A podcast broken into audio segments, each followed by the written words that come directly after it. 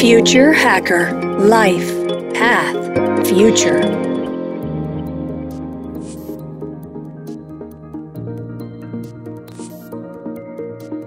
La ONU ha priorizado la educación como uno de los objetivos de desarrollo sostenible y la inteligencia artificial podría ser una potente herramienta para hacer frente a algunos de los desafíos y para lograr el éxito en este objetivo. Por ejemplo, en el desarrollo de técnicas de enseñanza y aprendizaje y un abordaje innovador y actual. Hola, soy Eduardo Hija, host del Future Hacker. En este episodio hablaremos de la aplicación de la inteligencia artificial, machine learning y de la deep learning en la educación. Para eso tenemos a nuestro invitado Xavier Anguera. Xavier tiene más de 20 años de experiencia en tecnologías de procesamiento de señales y voz. Tiene varias patentes y más de 100 artículos de investigación en las áreas de multimedia, aprendizaje automático o machine learning, aprendizaje profundo o deep learning e inteligencia artificial. Por mucho tiempo ha tenido un pie en la academia y otro en grandes corporaciones, haciendo investigación aplicada a, e innovación y liderando el desarrollo de proyectos startup e empresas. Ha trabajado en Panasonic Speech Technology Lab en Santa Bárbara, California, en el Instituto Internacional de Ciencias de la Computación en Berkeley y en Telefónica Research en Barcelona. En 2014 ha creado la empresa Sincrónigo, enfocada en la creación de libros electrónicos con la audio sincronizado para la enseñanza de idiomas. Y más tarde se unió a ELSA como fundador técnico y CTO, donde se construyen libros electrónicos de última generación para ayudar a las personas a mejorar sus habilidades de pronunciación y entonación al aprender un nuevo idioma. Xavi, un placer tenerte aquí con nosotros en el Future Hacker para hablar de un tema tan fundamental al día de hoy y para el futuro, la educación. Hola, buenas, un placer estar aquí y gracias por la invitación. La primera pregunta que tengo es, ¿por qué te interesaste en este tema eh, de tecnología de voz, reconocimiento del habla? ¿Cuál es la belleza que has visto ahí y cómo empezó toda esta historia con, con el tema? Esto se remonta a, la prehistoria de mi, de mi vida, ¿no? O sea, yo cuando eh, fui a la universidad estudié en Barcelona, estudié telecomunicaciones. En telecomunicaciones haces muchas, muchos tipos de, de asignaturas, algunas que son de procesamiento de señal, otras que son de networks, otras que son de transmisión de señales, que es más el foco de, la, de esta carrera. Una asignatura que realmente me llamó mucho la atención y fue la que fue precursora de, este trabajo todo en voz fue la de procesado de señal. El profesor que la estaba dando, el señor, eh, se llama Climent Nadeu, realmente me, abrió un poco la mente, las puertas a, toda esta área de lo difícil que es y las posibilidades que había en tratar señales. Señales, eh, tratamos de voz, imágenes, cosas del corazón, señales del corazón, de todo. Dentro de esta asignatura, durante ese tiempo, se nos propuso en clase hacer un, máster, acompañando junto con la, con la carrera de telecomunicaciones, hacer un máster de procesado del habla. El máster este se trataba de que algunas de las asignaturas opcionales que teníamos en ese momento en la, en la carrera eh, las tomásemos en otras universidades alrededor de, de, la Universidad Politécnica, que es donde hacíamos la carrera sea pues a universidades eh, más en lingüística, en psicología, todo cosas orientadas hacia que nosotros como ingenieros entendiésemos cómo se hacía el procesado del habla y entendiésemos el trabajo de todos los lingüistas y cómo tratar la señal desde el punto de vista también lingüístico, ¿no? toda la fonética, fonología y todo esto. Allí se me abrió un poco el mundo, aprendí muchas cosas interesantes y quise continuar con eso.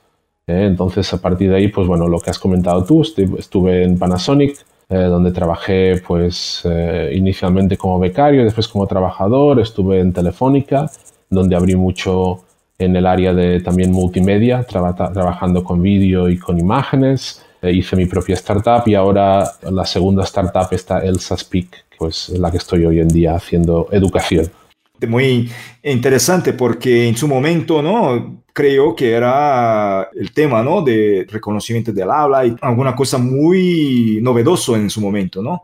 Aunque que fuera novedoso, también mezclar esto después con la educación, o sea, con lo que estás haciendo ahora mismo, es, ya es otro paso, ¿no? ¿Cómo este tema se ha mezclado, ¿no? Con la educación? Eh, ¿Siempre ha pensado en eso o, ha sido alguna cosa que has visto como una oportunidad de desarrollo? No, eh, eso fue, me encontré con ello y empezó a crecer, ¿no? Un poco la, la, idea, las ganas de hacer algo en esa área.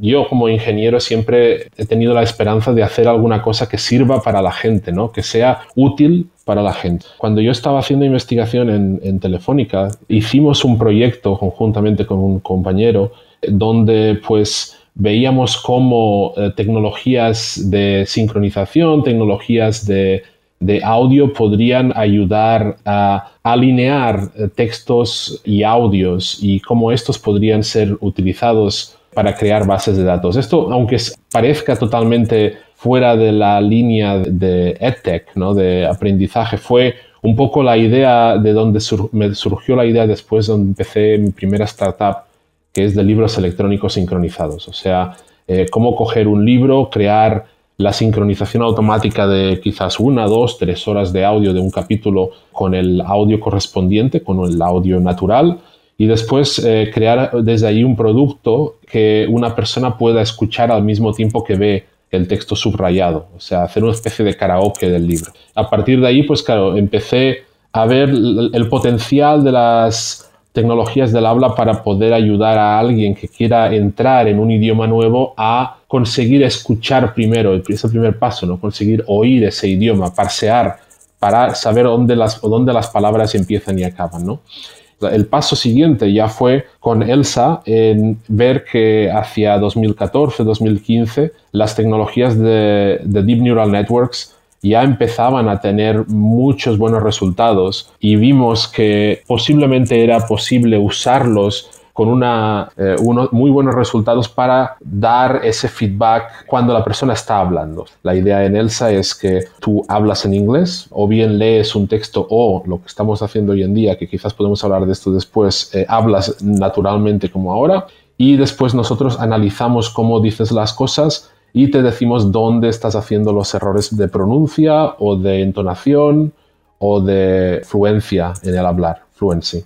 Entonces ahí pues fue un poco, no fue una cosa que hace 20 años cuando empecé en procesado del habla dije, no, no, aquí vamos a hacer eso, porque hace 20 años no había nada de esto, eh, los reconocedores de voz tenían un número de errores demasiado alto para hacer nada de esto, pero pues ya hace 6, 7 años empezó a ser posible y es cuando nos lanzamos a esta aventura. Como has comentado, ¿no? también un poco explorando un poco más de, de, forma más profundizada, eh, el estado de, de, la tecnología, ¿no? de reconocimiento con la aplicación de inteligencia artificial y todo lo que, lo que hemos hablado un poco. ¿Cuál es el estado actual de eso? ¿Es, ¿Es la tecnología ya está lista para crear el impacto necesario o es algo que todavía se está desarrollando o, se está llegando a un límite de maturidad, ¿no? Que se puede eh, crear realmente aplicaciones industriales, aplicaciones masivas ahí para utilizando estas tecnologías, el cruzamiento, ¿no? El cruce de todo esto.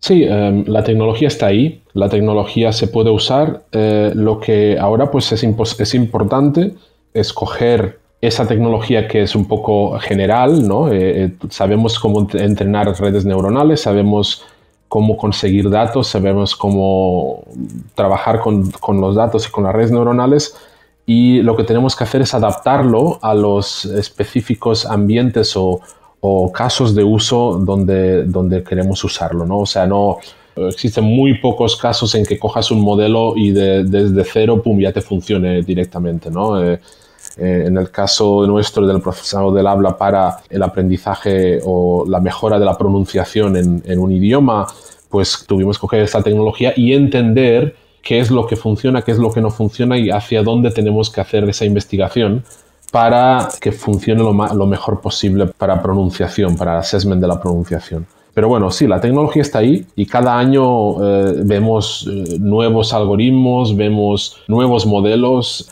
Lógicamente vemos muchos otros que aparecen en las noticias que simplemente, simplemente es el mismo modelo, pero con 100 veces más datos o con 100 veces, veces más computación y claro, funciona mejor, pero es básicamente lo mismo anterior. Lo bonito es ver cuando ves publicaciones que a veces que pasan desapercibidas, pero que son esas cosas, esas cosas, esas gems, ¿no? Esas esas perlas que van a hacer de aquí dos o tres años que realmente estemos en, otro patamar, estemos en otro, en otro nivel de accuracy o de, fiabilidad del sistema, ¿no? ¿Qué tipo de cambio ¿no? en la educación va a existir a la medida que eh, la inteligencia artificial y todas las aplicaciones siguen evolucionando? Eh, ¿Sería posible sustituir un maestro en las clases? Eh, ¿Cuáles son las barreras para eso? O sea, el impacto en eso para la educación de una forma más general. ¿Cuál es tu visión? Yo creo que un maestro, el trabajo que hace un maestro no se puede sustituir y no sé si va a llegar un momento en que llegue un sistema automático que puedas los niños o los adultos que van a, clase vayan allá y están hablando con un robot. No, no, lo creo, no creo que llegue, pero bueno, nadie lo, nadie lo sabe, ¿no? hace 100 años no sabíamos que estaríamos aquí hoy. Yo creo que la tecnología realmente es una cosa muy, muy útil para complementar a los maestros. O sea, nos permite obtener, bueno, estamos hablando en general de tecnología eh, aplicada a educación, ¿no? Pues nos permite que el estudiante pueda continuar trabajando en casa teniendo el feedback adecuado, teniendo los materiales adecuados para él, nos permite que el estudiante o el profesor pueda dar mucho más apoyo a cada estudiante de manera individualizada porque tiene eh, un ayudante, en este caso automático, que le está haciendo un pre análisis, un prefiltrado, lo que sea, de los estudiantes para dar la información al profesor de lo que puede ser que se tenga que focalizar en cada estudiante. O sea, eh, hace un eh, enhancement, no sé cómo se llama en español, del trabajo del profesor que yo creo que es muy, es muy bueno y muy importante. Imagínate esa componente de humana que lleva un profesor y ese sexto sentido en entender a veces qué es lo que le falta al estudiante para motivarlo y para hacer que aprenda y todo esto, es algo que no, la tecnología aún no lo tiene. La tecnología coge los datos, los procesa y te da el resultado sobre esos datos que tienes. Pero si los datos no están porque el estudiante no va a clase, necesitas a alguien que sepa atraer al estudiante a clase y hacer que vaya, por ejemplo, ¿no? Sí, bueno, eh, sí, estoy, estoy de acuerdo, ¿no? A, la medida que me parece, ¿no? Que las computadoras pueden ser muy efectivas, ¿no? La inteligencia y todo artificial puede ser muy efectiva en temas de inteligencia, temas más lógicos, eh, ¿no? En, en, códigos, lo que sea. Pero eh, cuando hablamos de temas de percepción y otras cosas más relacionadas a percepción y, y, y la humanidad, ¿no? Eh, quizás ahí todavía hay, hay espacio, ¿no? Eh, y hay hueco ahí todavía para, para, para, cubrir, ¿no? Y en este caso, ¿cómo se puede eh, aprovechar estas tecnologías para mejorar la educación? Bueno, en, en, forma general, o sea, has dicho, en las, en las lenguas hay, hay muchos casos de uso en que la persona puede practicar el idioma desde donde sea a la hora que sea, no necesita estar a la misma hora que el profesor. Lo mismo yo creo que puede pasar con otras áreas de educación en general, donde pues el estudiante esté, vaya al aula, vaya o, virtualmente acceda a un aula con un profesor que está en otro lugar del mundo, ¿no? O sea, de esta manera también conseguimos tener una educación de calidad, sea donde sea que los estudiantes estén. Y después, cuando ha acabado esta aula, pues el estudiante puede recibir, por ejemplo, recomendaciones de qué ejercicios debería hacer, puede hacerlos, puede tener el, score eh, de estos ejercicios, darle más información, o sea, hacer una serie de estudios, o sea, guiarle el estudio para que el estudiante, por un lado, esté motivado, o sea, todo el, tema de engagement, de motivación, de, a veces eh, los sistemas de educación tienen que atraer mucho estas ideas de gamificación para que un estudiante quiera volver y quiera continuar, lo vea como un juego, ¿no? Aunque pues cuidado, no es un juego, es educación, algo muy serio, pero que realmente nos, nos hace levantar la manera de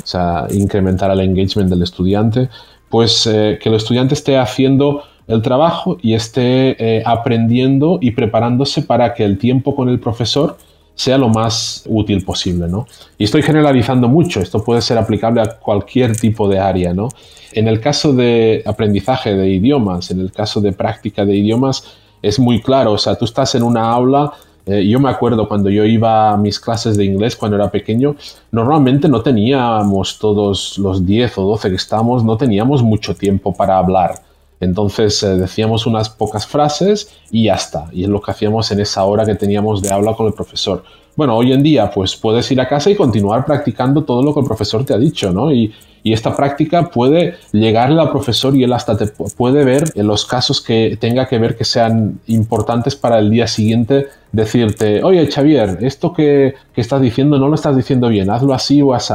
Y ya verás, con esto realmente mejoras mucho, ¿no? Tanto esto es lo que se llama blended learning y se llama blended education, ¿no? Y es un, toda una área que, bueno, no soy experto en nada, pero que se está hablando mucho y estamos pensando a ver cómo podemos ayudar con eso también en mi empresa es como has comentado, la educación, una mezcla de high tech con high touch, o sea, utilizando tecnología, pero también el contacto personal, o sea, la humanidad y todo, todo demás, y un conjunto, porque muchas veces me parece que se intenta o se, hay iniciativas que se tira para un lado o para el otro, y la, verdad es que quizás ahí, ¿no? Como, como estás comentando, es que está en la mezcla de los dos, el, equilibrio, ¿no? De, de los dos. Chávez, estamos ahí, mi, mi, última pregunta para llegar al final de este episodio, de esta entrevista. ¿Cuál es tu visión para el futuro? ¿Cómo esto sigue evolucionando? ¿Alguna cosa, alguna recomendación a las personas que, que necesitan estar al día eh, con este tema? Por ejemplo, profesores.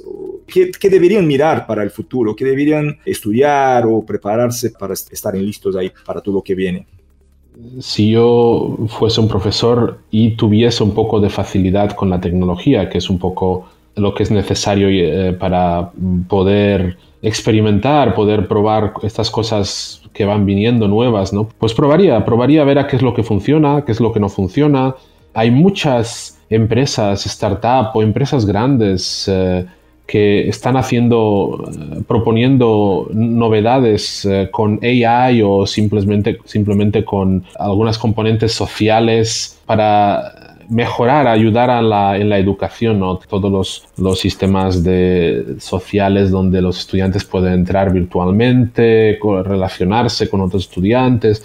Todo esto pues a veces lleva alguna componente AI, a veces simplemente es eh, conseguir que la parte visual, la parte de UX, la parte de relación esté en el sitio, ¿no? Entonces, si fuese un profesor en este área, probaría estas cosas, vería que funciona, me quedaría con algunas de ellas y siempre estaría pues un poco alerta a lo que vaya viniendo porque realmente yo creo que la tecnología no está ahí para reemplazar a, nadie. Como hemos dicho antes, el trabajo de un profesor es muy, muy importante. Hay cosas que vamos a tardar mucho tiempo si es que llegamos a poder sustituir, pero sí que podemos darles superpoderes a un profesor.